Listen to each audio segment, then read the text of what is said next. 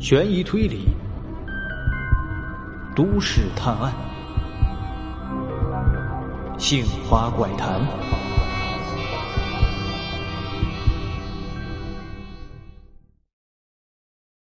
第二天一早，大家在酒店门前集合，开车来到了雨林入口。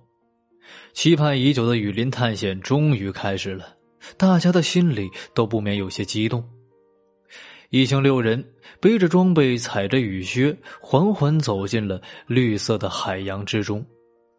之前向导张军说的没错呀，驱蚊药、防蚊的长衣长裤的确非常重要。另外就是雨靴，把裤子扎进靴子里，既不怕进蛇虫，还可以防水。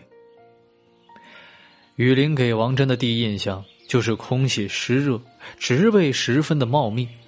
当你走进雨林深处，四周围是各种各样、丰富多样的鸟鸣，偶尔有风掠过面孔，才能感受到一丝清爽。与此同时，林间枝叶被掀起如浪潮一般飒飒的声音。这一次行程的路线是沿着河流向东步行。一直走到位于雨林深处的一个原始部落，参观后休息一晚，然后继续跟着河流走，最终的目的地是位于五十公里之外的站点，在那里呢，有专人专车等着我们。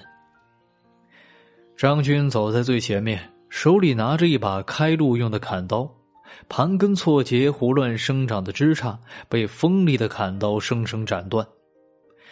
已经走了将近三个小时了，王震能够听到左侧河流哗哗的流水声，以及前后众人略显浓重的呼吸声。刚进入雨林的时候，大家面对千奇百怪的植物动物都十分的新奇，比如在树洞里看到的大蜘蛛，还有在地上枯枝败叶间爬行的小螃蟹。要不是张勋一再叮嘱不要乱摸乱碰。大家肯定都想感受一下那些东西的触感，而现在王真觉得这森林里仿佛所有个地方都是一个样，怪不得张军在秘鲁生活了这么多年，依旧要靠着河流变味，这里实在是太容易迷路了。路过一个挂着枝杈上的蚂蚁窝，张军用刀将它砍了下来。然后用随身携带的塑料袋包裹起来，对大家说道：“在雨林里最烦人的就是蚊子，而且呢，它们还会传播疾病。要说这天然的驱蚊剂，在雨林里就数这白蚁窝了。拿火一烧，蚊子就不过来了。”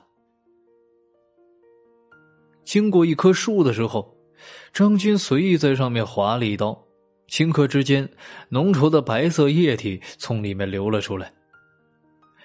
这个叫做牛奶树，流出来的液体啊，看样是挺邪乎的，但其实呢，对治疗腹泻很有好处。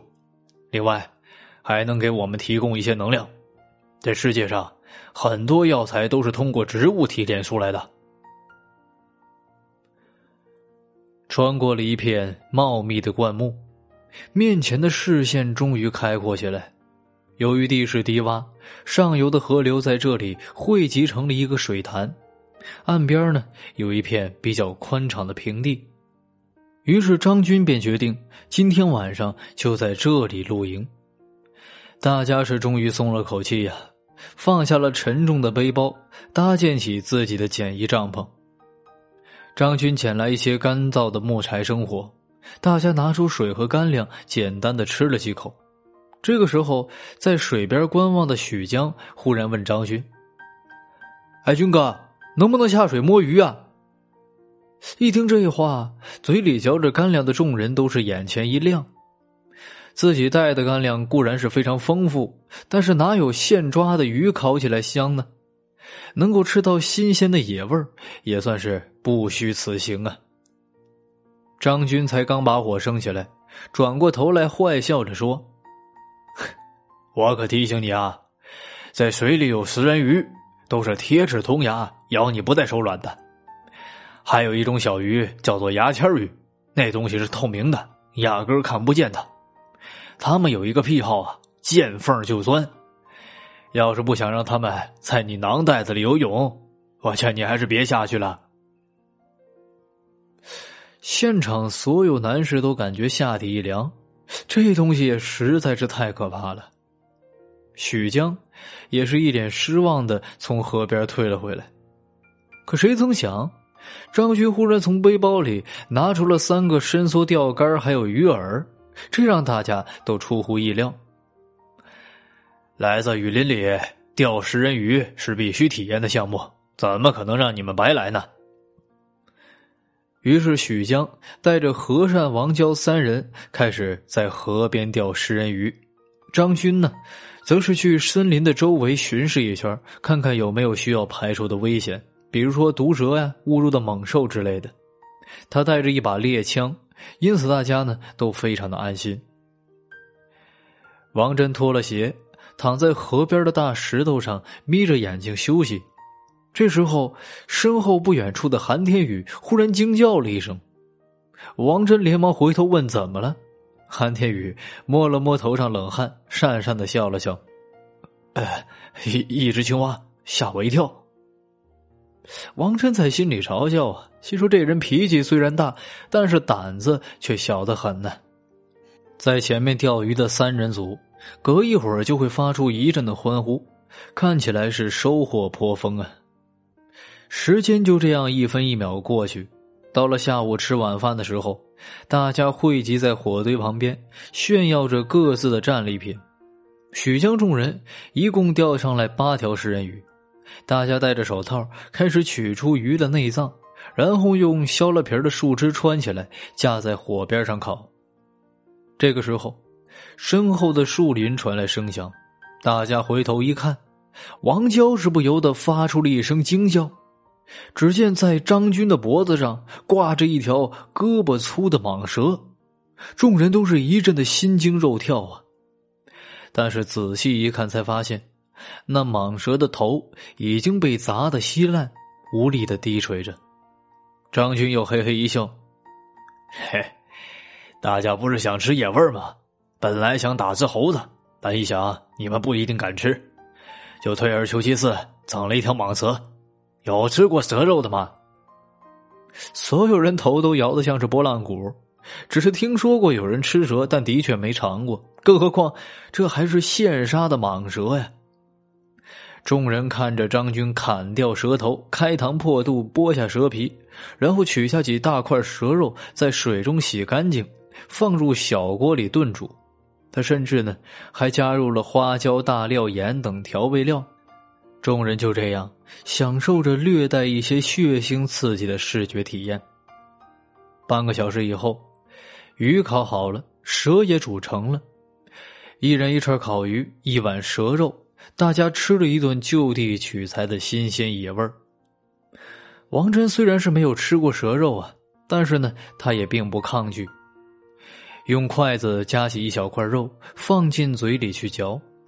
由于放了调料，因此腥味并没有那么重，口感十分的细腻鲜甜。如果闭上双眼的话，你压根儿就分不清楚那是什么肉。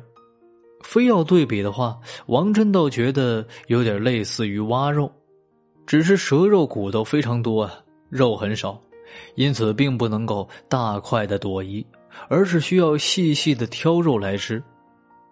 由于周围的树木很高，遮挡住了太阳的光线，吃完饭的时候天色就已经暗了下来。张勋拿出了之前用塑料袋包裹的蚂蚁窝，放在了火堆上。不一会儿，就飘起了阵阵的青烟。大家又在火堆旁闲聊了一会儿，说了说第一次进入雨林中的感受。像是许江和善呀，基本上没有走过这么久的路啊。在城市里，到处都是公交、地铁，要么就开车打的，基本上用不着步行。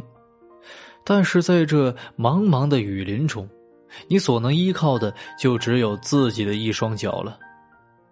最终，大家因为受不了蚊子的侵扰，早早钻进了帐篷里。不同于城里的夜生活丰富，在雨林之中，大家晚上八点就闭眼睡觉了。当然了，要想在雨林里熟睡，那是痴人说梦。周围昆虫鸟类的鸣叫此起彼伏，中间呢还夹杂着猴子的叫声，以及时不时就会传来的奇怪声响，都会导致你从梦中惊醒。虽然大多数都是大自然跟你开的玩笑，并不是有真的危险，但是呢，这依旧能够让你变得草木皆兵。在雨林中的夜晚就是这样度过的，而这一天晚上注定是所有外来人的不眠之夜。